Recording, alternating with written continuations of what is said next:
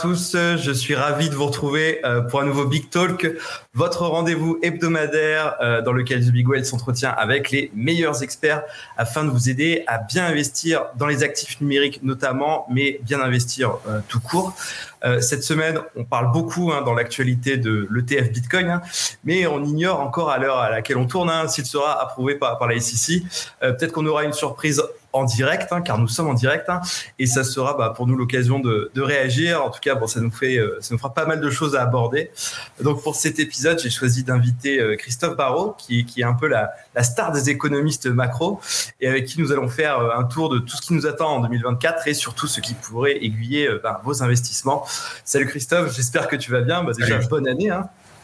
Bah, bonne année à toi aussi et bonne année à tout le monde qui nous regarde. Donc on est euh, sur YouTube en direct, on est sur LinkedIn, on est aussi sur Twitter. Donc bonjour à tout le monde.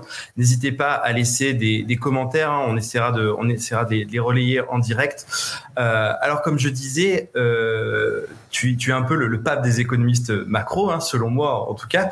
Donc tu es directeur général de Market Securities euh, Monaco et ta spécialité, c'est de décoder tout ce qui se passe dans l'économie avec un grand E. Hein. C'est bien ça? Ouais, c'est ça, un petit peu ça. Donc, euh, on essaye de, couvrir plusieurs zones euh, géographiques, donc euh, États-Unis, Europe, Chine, avec un focus un peu plus marqué sur tout ce qui va être le côté prévision, prévision des statistiques, essentiellement voilà, les gros agrégats, hein, PIB, inflation, etc.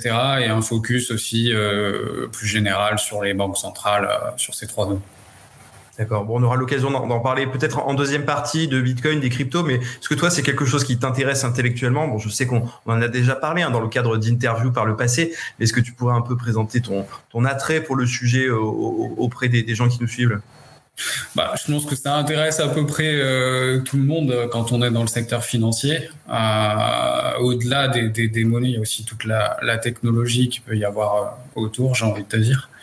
Et après, il y a aussi le côté, les projets, en fait, parce que ça a été un, un moyen, un, à un moment, peut-être un petit peu moins maintenant, mais euh, de lever des fonds pour des startups qui n'avaient pas forcément euh, une occasion de, de, se financer parce que les, les, banques étaient trop frileuses ou, ou autres.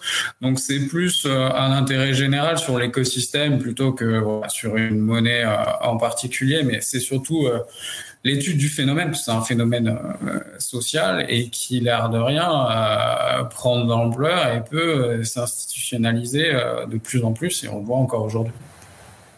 On va commencer tout de suite dans le dur. Hein. On va parler de, politique monétaire des banques centrales et de, leurs taux. Alors, quand l'économie est, en surchauffe, normalement les taux ont tendance à remonter, hein, ce qui est le cas depuis début 2022, hein, où on a assisté à une hausse, mais vraiment sans précédent de, de, la part de la Réserve fédérale américaine, qui nous a vu passer de environ 0% à 5,5% en 18 mois. Donc c'est, il me semble que c'est historique, hein, une hausse aussi rapide. Euh, on plafonne, on plafonne pardon à ce niveau-là depuis euh, l'été dernier, et la plupart des analystes s'attendent à ce que ça commence à baisser cette année, sans qu'on sache vraiment précisément quand. Euh, alors comme c'est un indicateur très important et qu'une baisse pourrait signifier le retour de l'appétit euh, pour les actifs risqués comme les actions ou les cryptos, hein, par exemple, bah, j'ai envie de te demander ton avis. Est-ce qu'une baisse est vraiment plausible pour cette année? Même plusieurs. Euh, la vraie question maintenant, c'est pas tant de savoir s'il va y avoir euh, des baisses, c'est plus le, le, timing exact. ce qui s'est passé sur le marché, c'est assez intéressant, c'est que tout le monde s'attendait plutôt, on va dire, au mois de ouais, octobre à peu près que ça arrive euh, au T3 2024. Et là, au moment où on se parle, si on regarde le, cas des États-Unis, euh, il y a un peu plus de 50% de chances qu'ils le fassent euh, dès mars. Si on, regarde dès mars carrément. Dès le, si on regarde le, pricing du marché, après, ça semble un petit peu optimiste à, mon sens et euh, commencer sur la, le meeting suivant qui se déroule en mai, barré au moment où on se parle, un peu plus probable. Néanmoins, on pourra avoir une séquence de la Réserve fédérale qui intervient voilà, au plus tard euh, au deuxième trimestre 2024. Ouais, Est-ce que ça a déjà été pricé par, par le marché? Bon, J'imagine un peu, oui, hein, parce que les actifs ouais, clairement. ont quand même pas mal repris là, ces derniers temps. Bah, clairement, si on regarde la, performance des, que ce soit en fait les, les, actifs risqués ou que ce soit aussi les obligations, euh, ça a été très clairement pris en compte novembre, décembre, et c'est ce qui explique euh, une énorme partie euh, du rallye qu'on a observé. Donc le marché aujourd'hui, voilà, il y a un peu plus de 50% de chances que ça se passe en, en mars. Ça, c'est déjà euh, voilà euh, dans les cours. Maintenant, ce qui est aussi intéressant, c'est qu'il y a aussi le bilan de la Fed euh, qui compte.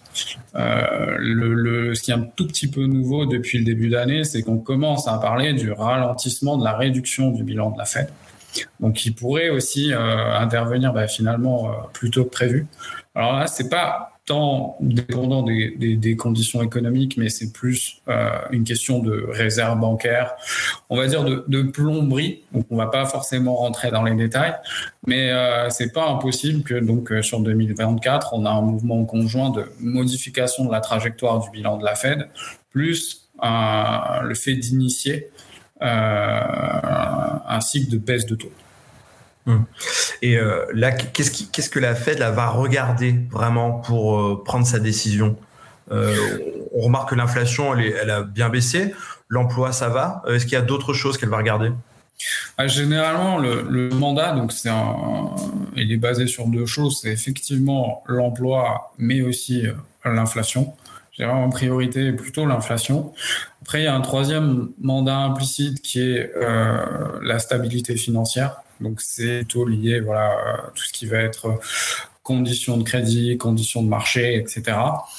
En termes de, ouais, de gros focus, c'est très clairement euh, l'inflation, hein, parce que euh, on a eu une inflation qui était euh, supérieure à 9%, euh, aux alentours des 9% en rythme annuel, 2022 sur le, pic. On a eu un début de, normalisation et aujourd'hui, alors on aura le, CPI demain où l'inflation sera vraisemblablement supérieure encore à, à 3% en rythme annuel, mais elle pourrait baisser sous les 3% en moyenne dès le premier trimestre.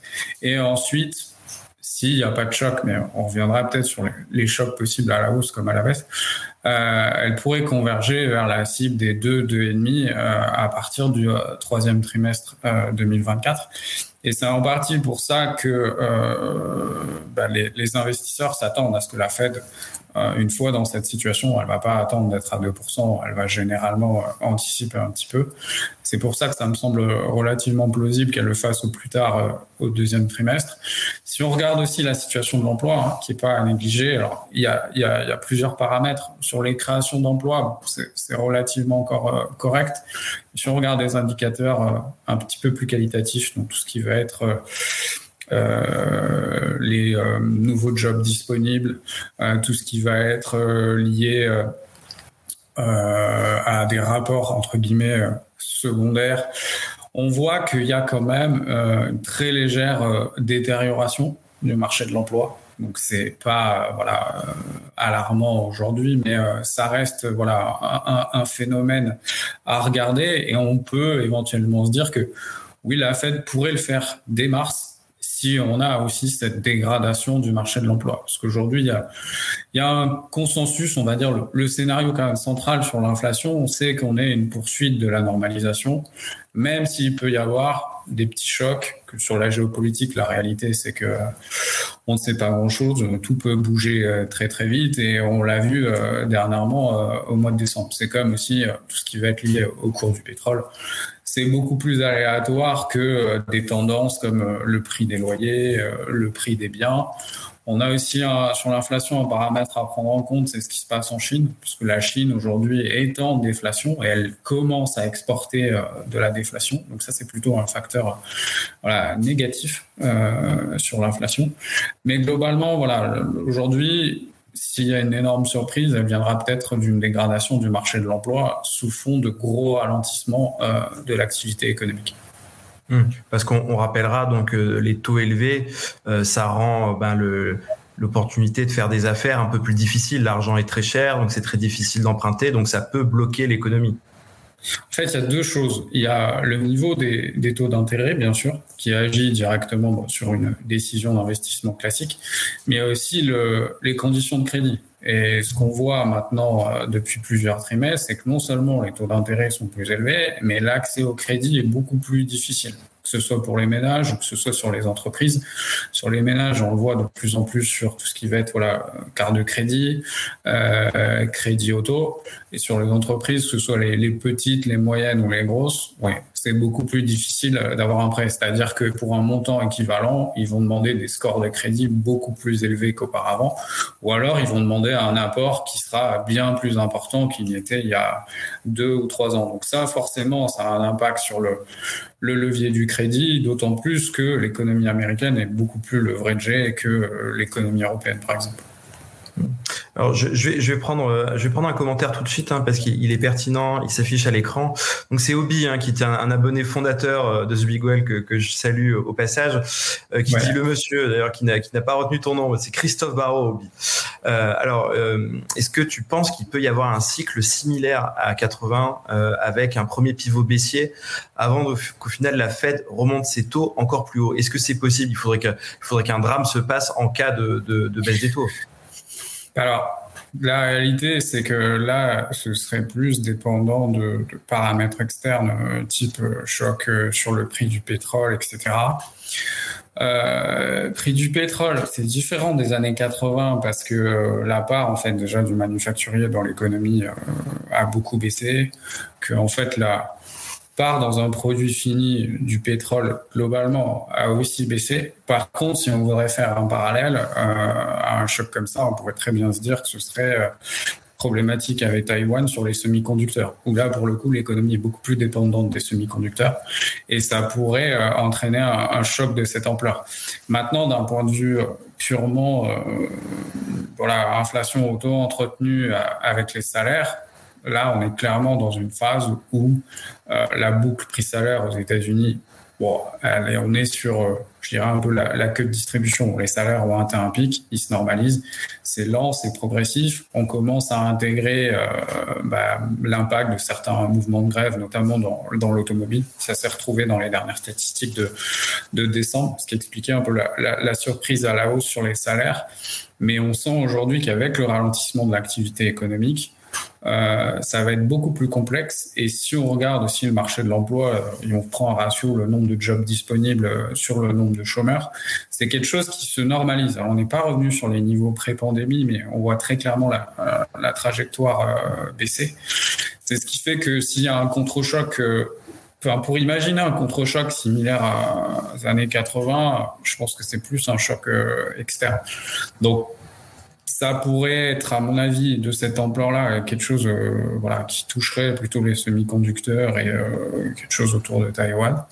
Ça peut être aussi géopolitiquement bah, une, voilà, une guerre qui affecte une, une autre région euh, supplémentaire, mais euh, ce qu'on voit, c'est que euh, voilà, des chocs comme ça, ils sont beaucoup plus liés à, à la géopolitique.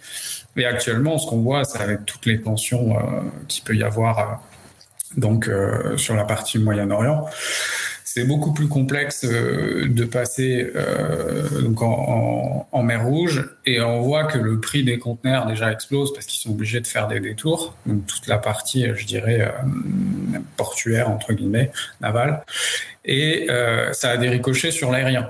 Les coûts dans l'aérien sur le fret sont aussi euh, littéralement en train d'exploser par ricochet. Et donc ça, ça va quand même créer un choc sur l'inflation. Donc à mon avis, va commencer à se matérialiser sur la deuxième partie de euh, un peu plus sur la, la, deuxième partie de janvier et être pleinement dans les données à partir de, de février. C'est là où on a une incertitude sur l'ampleur parce que ça dépend bien entendu de la, de la durée du mouvement et surtout euh, voilà est-ce que le conflit euh, s'amplifie et, etc. dans un monde qui est déjà euh, sous pression et où on a énormément d'incertitudes géopolitiques. Hum. Après, quand tu parles de, de coûts euh, qui vont qui vont augmenter sur les sur le transport, euh, c'est surtout pour les Européens. Euh, J'imagine que les États-Unis sont un petit peu plus protégés vu leur position géographique, non? Alors après, ça, ça dépend, mais euh, le simple fait de, tu vois, sur euh, après c'est de la, de la réallocation de fret. Donc à un moment ou à un autre, ça va, ça va les toucher quoi que tu importes ou que tu exportes, euh, tout dépend de la zone, mais quelque part, tu es quand même obligé de passer par là. Et puis après, il y a aussi des effets un peu d'aubaine. Si le, le prix euh, d'un fret monte, ben, généralement, euh, enfin bizarrement, ça a des ricochets ailleurs également. Donc c'est une problématique à capacité limitée parce que tu vas, les armateurs vont, euh, pareil, ils vont décider de euh, changer de route et d'aller là où c'est euh, beaucoup plus lucratif. Donc, tu vas avoir aussi une réduction de l'offre sur certains trajets. Et c'est pour ça que c'est ça, ça peut être aussi un, peu plus lent à se mettre en place. Et tu peux te retrouver dans une logique de choc c'est jamais immédiat et donc ça peut avoir voilà une petite queue distribution sur février et mars et à voir si ça continue encore et l'amplitude Aujourd'hui, on voit quand même des chocs où, euh, voilà, sur certaines lignes, euh, on est déjà à x3. Bon, j'ai l'impression qu'on joue quand même un petit peu à se faire peur aussi, euh, parce que, enfin, moi, je me, en préparant cette émission, je me demandais si le combat contre l'inflation, il n'était pas en passe d'être gagné aux États-Unis. Là, en ce moment, il est de l'ordre de 3%. Euh, ce qui est bien moins qu'au début 2022, hein, où on avait relevé près de 9%. Ah, qu'est-ce que tu en penses Il est gagné le, combat ou pas?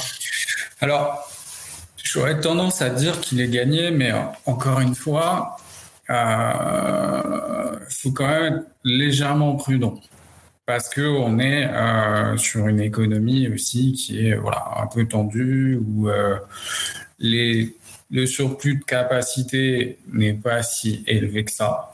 Donc, si pour X ou Y raison, euh, l'économie euh, repart, ce qui n'est pas notre scénario, puisqu'on on est plus dans un scénario de ralentissement de l'activité mondiale. Mais il faut quand même faire attention. Après, on voit très nettement qu'il y a plusieurs composantes de l'inflation euh, qui sont censées être orientées vers une normalisation à horizon, on va dire, au moins six mois.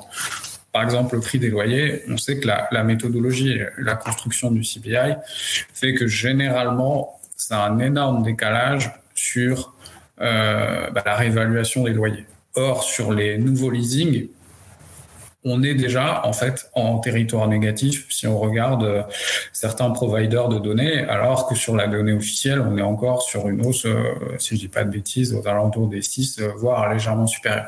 Donc on sait que toute cette partie-là, qui quand même une grosse partie déjà du, du, CPI, un peu moins du PCA Inflation Index qui est construit différemment, mais cette partie-là, elle va se normaliser. Ce qui est intéressant aussi, c'est la partie alimentation généralement, il y a un énorme décalage entre le, prix des, matières agricoles alimentaires et le produit fini alimentaire. Parce qu'il y a euh, notion de stockage, transformation du produit, etc. Donc ça se matérialise entre 9 et 12 mois après. Or, si on regarde simplement le, prix des matières premières agricoles, bah, il, a, chuté en rythme manuel. Si on regarde le prix des fertilisants, ça a chuté très très nettement. Donc cette composante, là aussi, on peut être euh, voilà à peu près confiant là-dessus. Et après, là où c'est intéressant, c'est le prix des, biens, donc euh, des biens entre guillemets corps, c'est-à-dire ce qu'on va enlever, euh, par exemple, les véhicules, énergie, alimentation. On est sur des niveaux de stock qui sont on va dire plutôt sur la borde haute. Une consommation qui ralentit, donc des distributeurs qui appliquent des légers discounts. Et le côté euh, fret qui augmente, il est en partie contrebalancé euh, par la Chine qui exporte de la déflation. Donc sur le papier, s'il n'y a pas un choc ou un redémarrage de l'économie, à paramètre constant, j'ai envie de te dire qu'il est gagné. Mais s'il y a, si on regarde ce qui s'est passé depuis 2020 et le Covid, euh, voilà, rien n'est jamais gagné. Il peut toujours se passer un truc, euh, que ce soit géopolitique, sanitaire ou autre. Et il faut voilà toujours être euh, voilà, relativement prudent. Hmm. Bah, moi, j'ai quand même envie d'être optimiste hein, parce que finalement, l'économie, elle, elle, se porte pas trop mal, hein, malgré des taux très hauts, alors qu'on nous annonçait euh, euh, la catastrophe la, plus totale avec des taux qui dépassaient les, les 5%. Bon, finalement, ça va. Euh, Qu'est-ce qui pourrait tirer la, sonnette d'alarme hein, et le, besoin de baisser les taux euh, très, très, très rapidement Il faudrait une montée brutale du, chômage? Bah, pour l'instant, l'économie, alors je pense qu'il faut faire la part des choses. Je vais parler des, trois que je couvre. La Chine, on est dans une phase qui est relativement complexe complexe. Euh, on voit que c'est, euh, il y a certes une croissance, mais plutôt qui va avoir tendance à affaiblir et encore euh, en 2024 facteurs qui sont structurels mais aussi cycliques et le marché immobilier chinois ça reste une source d'inquiétude Ça pourrait se transmettre à, la sphère financière. Donc on le voit déjà sur euh, certaines banques euh, ou certains trusts. Donc là, tu peux potentiellement avoir, un risque euh, en Chine et un phénomène de contagion. Bon là, c'est un scénario un peu extrême, mais il faut quand même est-ce que tu pourrais, excuse-moi, est-ce que tu pourrais résumer très rapidement la situation de la Chine? Parce qu'effectivement il y a eu des faillites en série. Pas tout le monde est au courant. Est-ce que tu pourrais nous faire un petit résumé? Oui, oui, oui. Alors en gros, on a eu euh, un marché immobilier euh, qui depuis des années a été euh, vraiment supporté par les autorités, qui a pris de plus en plus de place dans l'économie, si bien que si on regarde aujourd'hui la distribution des actifs des ménages, 60 à 70% sont dans l'immobilier, donc ils sont très très exposés à l'immobilier. D'autres pays, c'est aussi le cas, mais surtout en Chine. Le problème, c'est que euh, les promoteurs immobiliers bah, se sont financés euh, quasiment à zéro et ont euh, sorti énormément de maisons, si bien qu'on est arrivé sur un surplus d'offres monstrueux. Pour donner un ordre d'idée, on était sur des ratios de stock sur vente qui étaient de l'ordre de 20 ou 25. Je pense qu'on est encore aux alentours des 20. Un marché sain, c'est plutôt entre 6 et 9. Donc ça montre que euh, voilà, j'ai envie de dire l'excès. Il y a eu un choc à la fois positif sur l'offre et avec le Covid, euh, une demande qui s'est effondrée. Plus les autorités ont fait le choix aussi de ralentir un petit peu euh, le marché en mettant des mesures de restriction, en augmentant le montant des apports, en interdisant le fait dans certaines zones d'avoir plus de résidences, etc. Donc ça a brimé le marché. Et face à ça, on s'est retrouvé avec des promoteurs immobiliers qui ont fait face à une baisse des ventes, donc vraiment significative, et une baisse des prix. Et des besoins de financement en parallèle monstrueux. Sauf que petit à petit, les gens le marché a arrêté de leur traiter, que ce soit euh, sur le plan obligataire, mais aussi sur des émissions d'actions. Et donc, de nombreux promoteurs ont fait défaut ou quasi défaut. Donc, euh, problématique restructuration, bah, tu vends encore à la casse, tu fais baisser les prix, et donc tu es dans une spirale euh, qui est euh, très négative. Donc ça, c'est un impact direct marché immobilier construction. Et le fait que les ménages en parallèle aient euh, une énorme exposition à l'immobilier face à une baisse de prix, bah, pour d'autres raisons aussi, mais euh, essentiellement pour celle-là, ils ont un comportement plutôt euh, très averse au risque. Et donc le taux d'épargne en Chine a littéralement explosé, ce qui fait qu'on est sur une consommation plutôt atone. Donc les gens vont, sont post-Covid parce qu'il y, y, a un décalage dans la réouverture. Il faut quand même avoir en tête que les Chinois ont rouvert que fin d'année dernière euh, significativement et encore que sur certains compartiments à l'international, c'est pas encore le cas. Donc, conso atone, sauf peut-être sur le secteur de l'hospitalité, donc euh, tout ce qui va être lié hôtellerie, restauration, ou dans les périodes de vacances, là, on est revenu au-dessus des niveaux de 2019. Mais globalement, sur le reste, ouais, c'est très décevant et c'est très problématique aujourd'hui. Donc ça, c'est Est-ce qu'il y a un risque de, contagion de la situation chinoise euh, vers chez nous, en Europe ou aux États-Unis ou pas? Bah, contagion est plus euh, via les, les, les, exportations ou les pays qui vont euh, exporter vers la Chine, donc euh, les partenaires commerciaux très liés, bah, typiquement l'Allemagne. Tu te rends compte que l'Allemagne en 2023 a une performance plutôt décevante parce que bah, c'est un de leurs principaux partenaires commerciaux. Donc si tu es exposé d'une manière ou d'une autre sur les mauvais segments, bah, tu te retrouves euh, dans une situation complexe. Et si on rajoute à ça que géopolitiquement, la situation euh, n'est pas aussi évidente, hein, puisque euh, sous l'ère Trump, il y a eu énormément de critiques. D'un point de vue commercial, bon, il y a eu la guerre commerciale. Le fait derrière d'avoir aussi le Covid, ils ont bloqué quand même beaucoup de choses. Et il y a aujourd'hui, voilà, si on regarde les, mouvements de capitaux, euh, les inflows, bah, les gens vont plutôt s'orienter euh, vers l'Inde, la Thaïlande, le Vietnam, le Bangladesh, plutôt que aller en Chine. Et après, il y a un cadre aussi euh, pour les entreprises étrangères qui est pas forcément commode. Et globalement, ils ont cette problématique-là, plus si on rajoute la démographie. Où la démographie c'était un énorme moteur et aujourd'hui euh, on est plutôt sur une démographie qui est euh, stable voire 2022 c'était très légèrement négatif donc ils sont dans une situation voilà où c'est relativement complexe. Dans certains segments, il y a énormément d'endettement. Néanmoins, petit à petit, on voit que le marché immobilier se, se normalise, mais ça veut dire aussi plus de restructuration euh, à venir. Et ça, c'est pas un problème qui, euh, voilà, c'est un problème latent qui va perdurer sur l'ensemble de 2024. Et si on est optimiste, on peut viser une petite stabilisation sur la fin de l'année. Donc, il faut quand même rester euh, focus sur ce point-là parce que a un impact direct, mais aussi indirect sur le consommateur. Mmh. Maintenant, sur les autres zones géographiques, euh, alors les États-Unis s'en tirent relativement bien. Bah oui, parce qu'on redoutait, on redoutait une récession euh, pendant de nombreux mois. Euh, c'est l'année dernière, euh, enfin, 6 analyses sur 10, c'était quasiment certain que ça allait arriver. Au final, ils ont plutôt une santé, bah, j'ai envie de dire éclatante. Hein, tout va bien, non? Alors, ils ont un très bon T3, euh, croissance quasi 5% en trimestriel annualisé, plus dû à des facteurs euh, aussi transitoires sur la conso. Au T4, on va vraisemblablement revenir sur des niveaux un peu plus en ligne avec le, potentiel de long terme, donc revenir vers les 2%. Et j'ai envie de dire que la période la plus complexe, bah, ça va être le début 2024.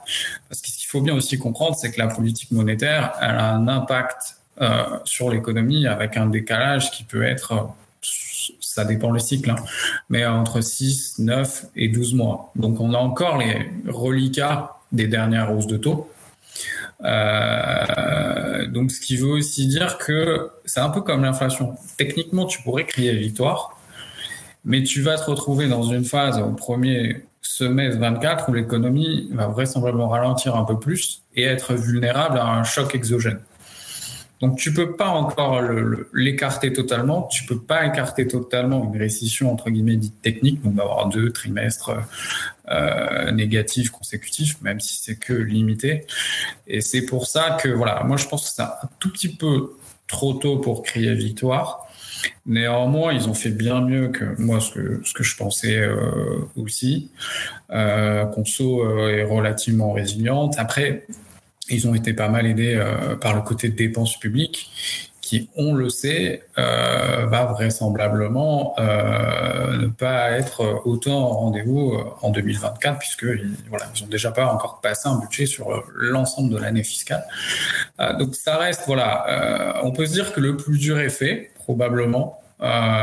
Mais faut justement être euh, très attentif parce que si on regarde dans l'histoire, à chaque fois qu'on tout le monde criait soft landing, euh, généralement derrière on a eu des mauvaises surprises. Donc voilà, je dirais que à paramètre constant, ça, ça, devrait passer.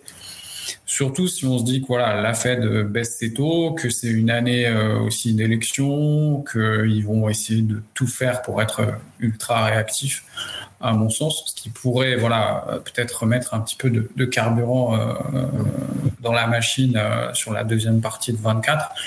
Donc la période de, voilà c'est plutôt le, premier semestre.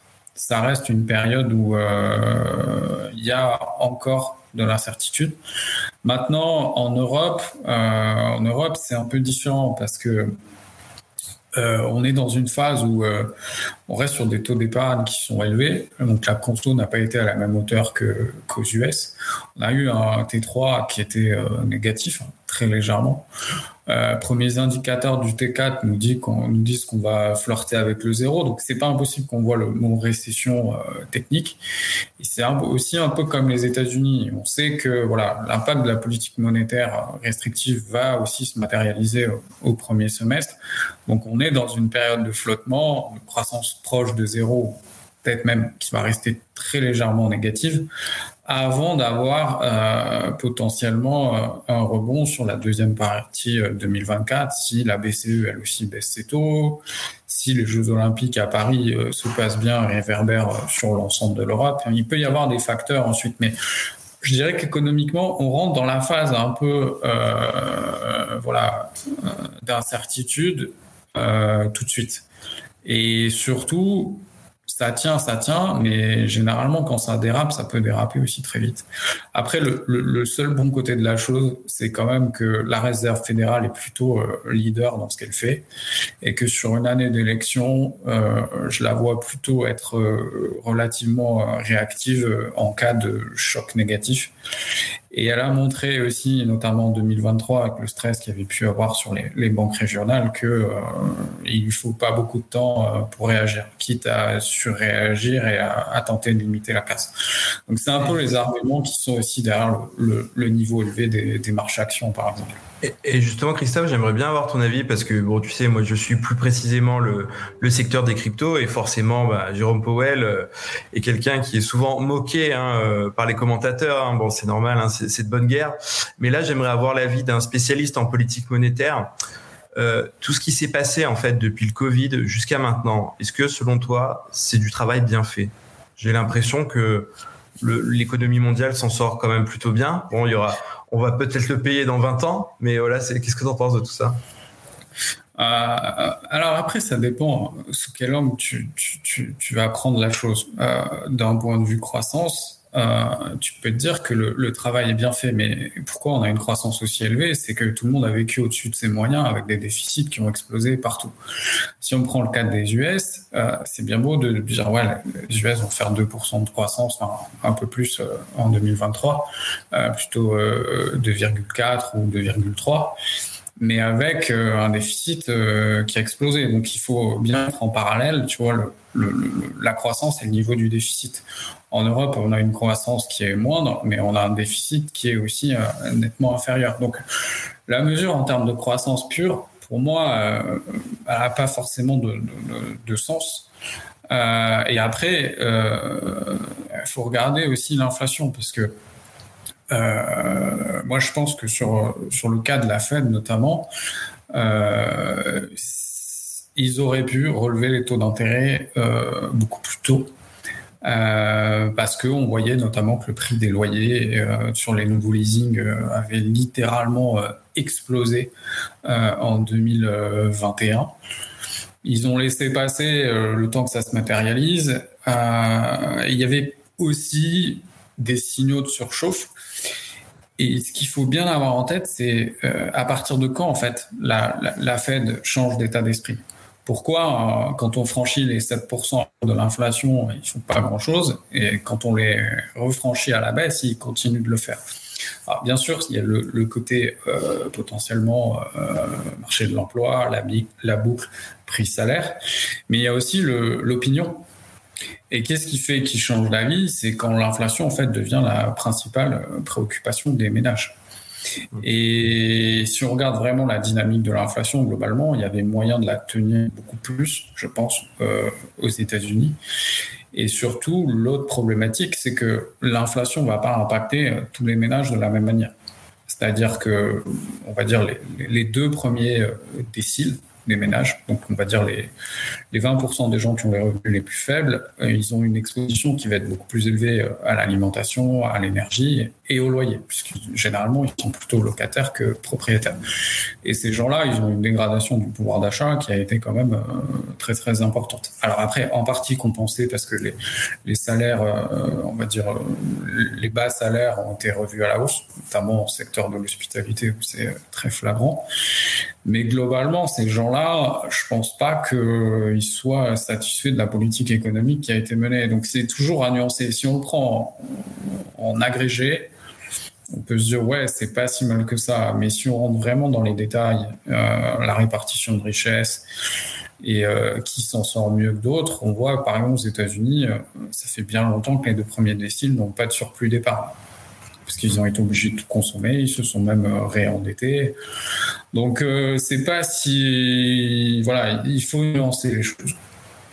Et le, les conséquences de la politique monétaire donc depuis euh, depuis deux trois ans sur la monnaie. Euh, on, voit beaucoup de, personnes qui disent bon ben voilà on a imprimé beaucoup de billets, donc euh, c'est pas bon pour la valeur de la monnaie. Bon, on sait très bien que euh, que c'est pas aussi simple que ça, que c'est pas que c'est pas de l'impression de billets et, que ça, dans certains cas, ça finit par être remboursé. Mais voilà, c'est quoi ton analyse toi sur, les, conséquences sur la monnaie? L'avantage de, des politiques monétaires euh, expansionnistes au moment du Covid, c'est que tu peux le faire quand en fait tout le monde le fait. C'est si tout le monde le fait de concert, c'est pas tant problématique que ça parce que tu vas pas voilà avoir des écarts euh, manifestes ou euh, des monnaies qui décrochent plus les unes que par rapport aux autres. Là où c'est intéressant, c'est que ça a été globalement, euh, en fait, j'ai pas envie de dire concerté parce que, mais un peu quand même, ce qui a permis de, de, de, limiter un certain nombre On a déversé aussi des tonnes de liquidités. Euh, et ça s'est traduit par des mouvements euh, extrêmement violents sur certains, euh, certaines classes d'actifs. Tu prends l'immobilier, tu as certaines zones où ça pouvait monter à, deux chiffres de manière très violente. Et là, aujourd'hui, bah, tu relèves les taux et tu assèches un petit peu le marché en liquidité. Tu as des marchés qui chutent aussi très, très lourdement. Donc, c'est relativement dangereux d'aller dans l'excès, on l'a très clairement vu. Après, la politique monétaire, elle doit aussi être euh, de concert avec la politique fiscale. Donc c'est pareil, si tu peux regarder le, prisme d'un côté, mais il faut aussi le regarder d'autre. Si tu fais une politique monétaire euh, pour euh, subventionner massivement des déficits et qu'il n'y a aucun espoir de normaliser derrière, ouais, c'est très dangereux. Or là, c'est aux États-Unis où tu vois ça a quand même soulevé un certain nombre de questions sur 2023 avec la flambée des taux longs où les gens se sont dit mais finalement euh, le, ratio de dette PIB aux US fait que monter. Si on regarde le déficit, euh, il explose, les intérêts sur la dette explosent et c'est là où c'est très dangereux en fait la politique monétaire. Après, si tu, relances dans une phase où tu rentres en déflation, etc., c'est différent. Donc, pareil, faut regarder euh, le curseur, mettre le doigt sur la nuance. Et c'est pas aussi simple de dire voilà, on imprime des billets. Oui, mais pourquoi faire? Est-ce que c'est pour à la fin, c'est quoi? C'est les réserves des banques qui montent, c'est l'épargne des ménages, voilà, pareil. Faudrait, on pourrait faire deux heures là-dessus en fait merci Christophe. Bah, on, va rentrer euh, maintenant un peu plus dans le détail des, des valeurs qui nous intéressent. Alors bon, que, ceux qui nous écoutent euh, ne soient pas trop déçus. Tu ne peux pas t'exprimer sur des valeurs précises hein, pour des raisons euh, déontologiques. Euh, on peut pas t'en vouloir pour ça. Hein. D'ailleurs, bon, chez The Big Well, on met énormément l'accent là-dessus, hein, donc il n'y a pas de souci. Mais on peut quand même parler avec toi de certains secteurs. quels sont selon toi du coup les, les secteurs d'activité qui sont bien défendus ces derniers mois et qui semblent aborder 2024 avec beaucoup de force Alors, c'est plus euh, devant moi une perspective 2024 parce que ceux qui ont plus ou moins bien fait ne seront pas forcément ceux qui, vont refaire. Euh, alors aujourd'hui, si je me vois plutôt sur, euh, je ne vais pas forcément viser l'ensemble de 2024, mais plutôt déjà sur le court terme. Si on regarde le niveau des marchés, je pense que on est dans une phase où on est sur des niveaux relativement élevés sur dans tout ce qui est euh, price earning. Euh, on est sur des niveaux de positionnement qui sont élevés que ce soit en fait euh, les, les CTA, donc c'est des, fonds euh, euh, spécialisés, plutôt j'ai envie de dire algorithmés entre guillemets, qui ont une très grosse exposition sur les actions. On a aussi les hedge funds qui sont relativement longs des actions, notamment sur la partie tech. On a aussi le retail qui est re-rentré dans les actions via les options. Donc on est un peu sur un niveau de positionnement action qui est extrême aujourd'hui. Pour que ça se poursuive, il faut soit que la Fed délivre vite, mais comme je te le disais en, préambule, plutôt tendance à dire que voilà, on a pricé un peu le maximum et que mars, c'est peut-être un petit peu tôt. Donc euh, attention là-dessus. Donc dans un scénario comme ça, j'aurais plutôt tendance à avoir du moins à court terme, une approche un peu défensive. Donc, ce qui marche bien, c'est plutôt la, santé, les pharma. Et en plus, c'est des sociétés qui, après, ça dépend les, zones géographiques, mais euh, globalement, qui ont sous-performé alors qu'il y a des, des, super boîtes. Je vais pas les citer, mais ceux qui connaissent, vous regardez euh, les grosses qui ont très mal performé. Vous pouvez retrouver les, actions en, question assez finement. Donc ça, c'est des segments que j'aime bien, on va dire, à, à, très court terme. S'il y a un repli de marché en relatif, ça peut marcher, ou si on, reste un petit peu comme ça. Maintenant, si le scénario euh, de baisse de taux euh, se matérialise, qu'on rentre dans un mouvement accommodant, ben, généralement, ce qui marche bien, ça va être aussi et toujours la tech, ce qui a été en partie anticipé l'année dernière, mais euh, ça pourrait être euh, encore le cas. Ça peut être les boîtes très endettées, qui sont dépendants du niveau des, des taux d'intérêt. Ça peut être marché immobilier. Donc plutôt ceux qui euh, ont souffert, parce que donc on l'a vu, euh, notamment tu prends l'Europe, tu prends l'Allemagne, tu vois ce qui s'est passé, c'est quand même assez violent, on va dire, depuis, euh, enfin, sur l'ensemble de l'année dernière. Donc ça, c'est des segments euh, qu'on peut aussi regarder. Après, il faut faire le tri selon les valeurs, selon l'exposition géographique, mais je trouve que voilà, ça, ça, se regarde encore un petit peu. Euh, voilà un peu les, les, focus que j'aurais en ce moment, mais j'aurais plutôt tendance à très court terme à avoir un biais défensif. Et après, ce qui va faire quand même l'année euh, sur les actions, ça va être les, les élections présidentielles aux US, parce que ça peut avoir parler, c'est très, très important.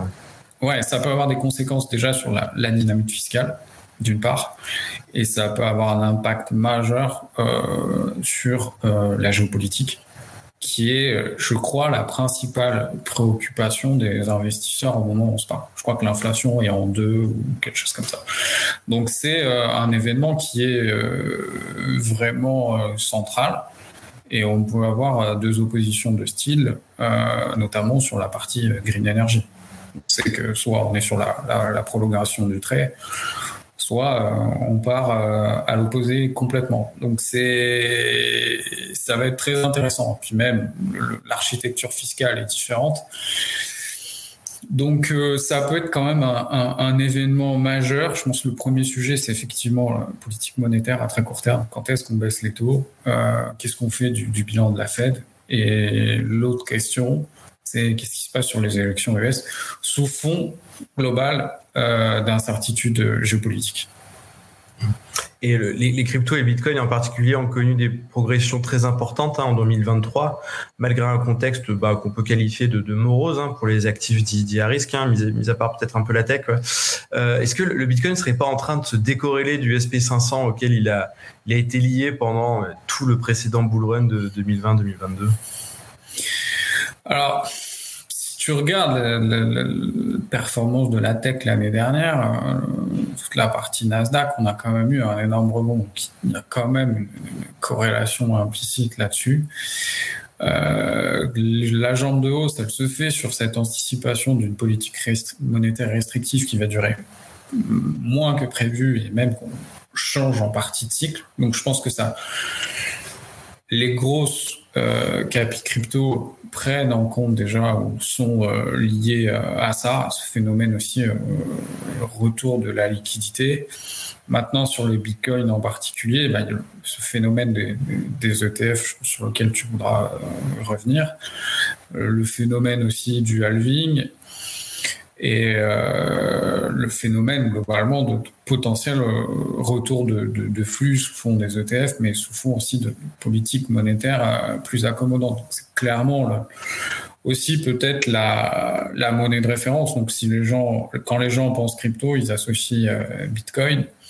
Et le fait que on ait aussi un retour du retail sur les actions, en fait, ils reviennent pas que sur les actions, ils reviennent sur les actifs un peu et toutes les boîtes un peu euh, entre guillemets euh, euh, où ça s'apparente plus à du gambling qu'à du trading, bah, ça a bien performé. Donc c'est plutôt lié à ce genre d'asset. donc c'est sûr que macroéconomiquement, d'un point de vue liquidité, ça peut être le début d'un cycle favorable, avec quelques news derrière, plus d'éventuels flux euh, qui arrivent avec les ETF qui vont aussi, je pense, remettre un peu la lumière là-dessus, parce que les, cryptos, ça reste un phénomène un peu, entre guillemets, social. C'est-à-dire qu'on n'en parle pas, euh, tout est mort et du jour au lendemain, tout le monde revient dessus euh, comme si c'était rien passé. Et je trouve que voilà, on est, on est revenu assez vite, donc bonne chose pour la, sphère en général. Maintenant, bah voilà, attention quand même, il y a des choses qui sont pricées, il euh, faut rester méfiant et il faudrait pas que qu'il y a un refus sur les ETF Bitcoin rapidement. Sinon, ouais, ça c'est sûr.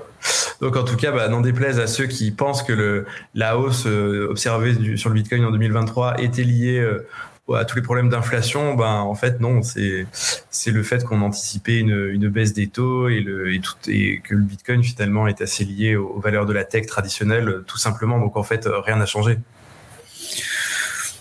J'ai envie de te dire que, non. Après, le, Bitcoin, il peut être lié aussi à des phénomènes, euh, entre guillemets, géopolitiques, où les gens ont besoin d'avoir euh, bougé des capitaux beaucoup plus euh, facilement. On l'a vu au moment des, tensions Russie-Ukraine. Euh, après, se dire que c'est un étalon anti-inflation, je suis vraiment pas certain qu'on y soit aujourd'hui. Il peut y avoir quelques personnes qui le pensent, mais j'ai plus l'impression qu'on reste dans un phénomène ouais, social, un phénomène d'adoption, un phénomène voilà, un peu aussi euh, marketing, parce que euh, on peut très clairement se poser la question du Bitcoin par rapport à, d'autres monnaies qui ont une utilité différente. Euh, et le phénomène, ouais, ETF, le phénomène adoption non seulement du retail mais des instituts. Et ça reste le, premier, euh, la première monnaie à, laquelle on pense parce que voilà, elle existe depuis longtemps et ça a été marketingement bien mené. Hum. Et justement, au niveau du marketing, bah, tu on commence à le voir dans la communication des géants comme euh, BlackRock, Fidelity ou, plus récemment Van Eck, hein, donc qui, vont tous les trois émettre euh, des, des ETF Bitcoin, hein, bon, si, si, bien sûr ils sont ils sont approuvés par la SEC. Euh, mais tu vois, ils, le marketent comme bah, un actif unique avec ses propres caractéristiques, euh, comme la limite des 21 millions d'unités, euh, Larry Fink vraiment en parler comme un rempart contre l'inflation et les, et les, monnaies faibles il y a encore quelques mois euh, en direct sur CNBC. Euh, bon, bien sûr, ils ont quelque chose à vendre, hein, donc c'est des, nouveaux, des nouveaux produits, donc euh, ils vont essayer de le marketer bien comme il faut. mais du coup, en fait, cette narrative, donc le, le, côté rempart contre l'inflation et tout, ben, va, va être être diffusé par, par les plus grandes institutions financières de la planète. Moi, j'ai envie de me demander si, si en fait, ce marketing ne va pas changer le comportement des investisseurs. En tout cas, ceux qui voyaient en lui jusqu'à présent euh, simplement un actif purement spéculatif. T'en penses quoi, toi? Ça reste quand même quelque chose qui est très très volatile euh, comparativement à, d'autres actifs euh, et qui est aujourd'hui, même s'il y a les ETF, largement, euh, je dirais, lié au retail, d'une manière ou d'une autre, que ce soit les, les gros détenteurs ou, même les plus petits. Donc c'est plus un phénomène, encore une fois, social. Il y a peut-être une, adoption de la technologie. Après, sur les, les paramètres intrinsèques du Bitcoin, tu es sûrement meilleur que moi, mais il y a aussi des, nouveautés avec les inscriptions des NFT, dans les, etc. Enfin, il, peut y avoir aussi ce, côté-là, innovation techno. Maintenant, se dire que ce sera un outil, un rempart euh, contre l'inflation, peut-être, mais il y a un problème de volatilité aussi derrière, euh, derrière cet actif-là. Donc, si ça pourrait être le cas, si la volatilité euh, se met éventuellement à, à diminuer au cours du temps, à voir. Euh, mais euh, voilà, au moment où on se parle, je suis pas certain à 100% que je pense qu'on est plus dans le, côté marketing que concret. Et après, il va y avoir aussi une difficulté technique euh, sur le côté régulation. Et je vois mal, tu vois, les, les banques centrales aujourd'hui, elles achètent de l'or, mais Aujourd'hui, tu prenais certains discours, euh, ne serait-ce qu'aujourd'hui, euh, de certains banquiers centraux, c'est euh, on n'achètera jamais. Donc on est quand même. La, BCE a dit aujourd'hui qu'ils en achèteraient très, très probablement pas? Ça ne veut pas dire jamais. Hein. Ouais, ça ne veut pas dire jamais, mais disons qu'on est quand même loin. tu vois, on est loin de l'or en fait. l'or est quand même si, même si on peut remettre aussi en question le, rôle de l'or euh, comme paramètre anti-inflation parce que l'or est un actif qui va être à un moment dépendant de l'inflation, à un moment dépendant d'autres choses. Il peut y avoir aussi des flux qui sont liés à, tout un tas de, paramètres. Donc euh, les vrais actifs anti-inflation, c'est plutôt dans les, obligations protégées, euh, très clairement, si tu veux te, te, couvrir à 100%. Donc ouais, ça peut être un argumentaire. Maintenant, ouais, c'est peut-être pas le choix de référence. Euh, je trouve que le côté marketing, ouais, il est, quand même poussé au max. Voilà, je fais, appel au, vieux briscard des marchés.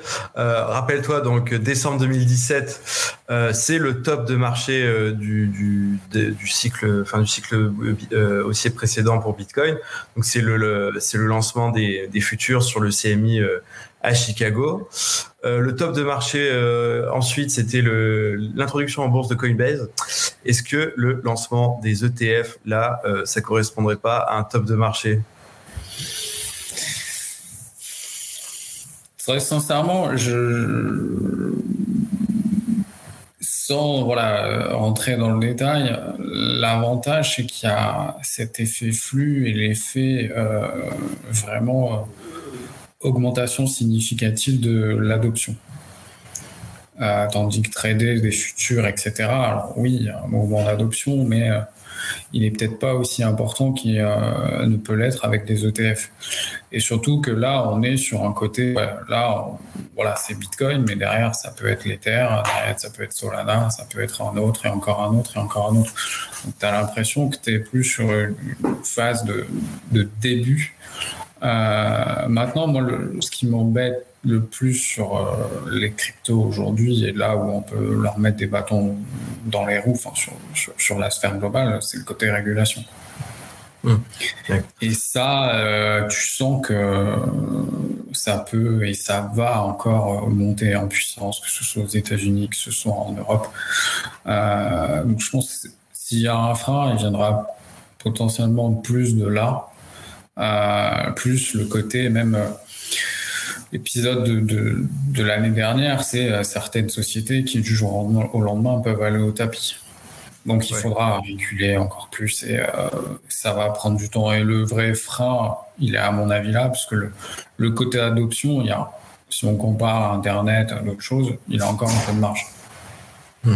en tout cas, j'ai l'impression qu'on vit un moment historique là parce que apparemment euh, Fidelity a listé donc euh, l'ETF ARC euh, sur sa plateforme. Il y a un bouton buy, un bouton sell. J'ai l'impression qu'on est à quelques minutes de l'annonce officielle, donc l'ETF Bitcoin c'est pour très très bientôt. je voudrais juste te poser maintenant une question sur l'or. Hein. on l'a un peu abordé, donc c'est un peu un peu le cousin. Hein selon certains. En tout cas, moi, j'estime qu'il y a beaucoup de, caractéristiques communes. Euh, l'or est à des niveaux historiques. Euh, qu'est-ce qu'il faut en déduire? Euh, Est-ce que c'est la situation géopolitique qui fait ça Et surtout, quels, sont tes pronostics en fait pour les pour les prochains mois Alors qu'on esquisse une, baisse des taux, en fait, quand, quand, quand je t'entends parler de baisse des taux, moi je me dis que l'or ne peut que faire que baisser, quoi. Mais bon, après on n'a pas la boule de cristal. Alors l'or, je, vais être honnête, c'est un marché que je comprends. je dis pas que je maîtrise le marché de la crypto, hein, très loin de là, mais l'or pour le coup. Euh, ce qui m'embête avec l'or, c'est que c'est un, marché vraiment de focus quoi, et de régime. Il y a un moment tu te trouves dans un régime où ça va être le hedge contre l'inflation.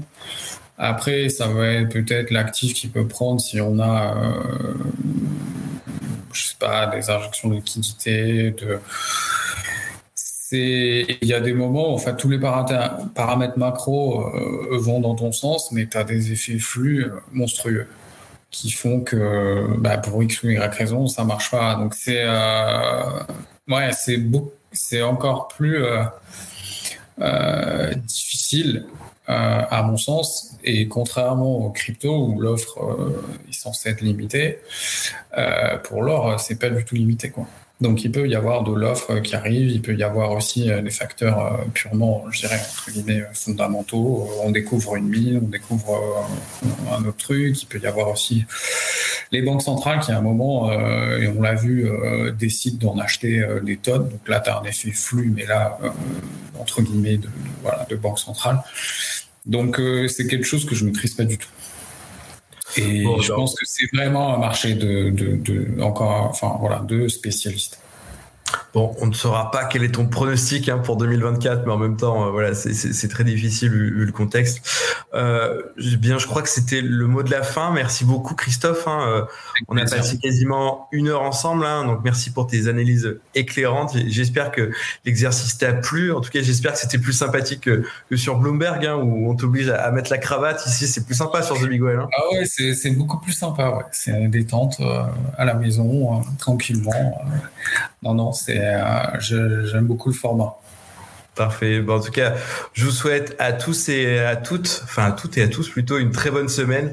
Euh, J'espère qu'elle se passera bien et que les ETF Bitcoin bah, seront acceptés hein, par la par la par la SEC. Hein. Si jamais vous nous écoutez en, en replay, ben vous devez le savoir déjà. Euh, moi, j'en profite justement pour vous rappeler que le Big Talk peut se regarder en replay sur YouTube et s'écouter sur votre plateforme de podcast préférée, hein, Deezer, Spotify. il y a à peu près il y a à peu près tout, Apple Podcast aussi. Euh, la semaine prochaine, euh, elle sera encore plus prolifique parce que vous n'aurez pas un, mais euh, deux Big Talk. Alors lundi à 18h avec Sébastien Badeau de Ledger qui nous parlera de sa stratégie pour séduire les entreprises. Hein. Ledger est une entreprise qui est très très bien positionnée sur le retail, mais un peu moins sur les entreprises. Du coup, ça sera hyper intéressant de, faire un focus là-dessus. Et le lendemain, donc le mardi à 17h, on recevra euh, Laszlo Zabo, euh, qui est le CEO de Kiln, hein, qui nous parlera de l'ascension vertigineuse de ce leader français, s'il vous plaît, et donc leader mondial du staking. Merci Christophe et euh, à la semaine prochaine tout le monde.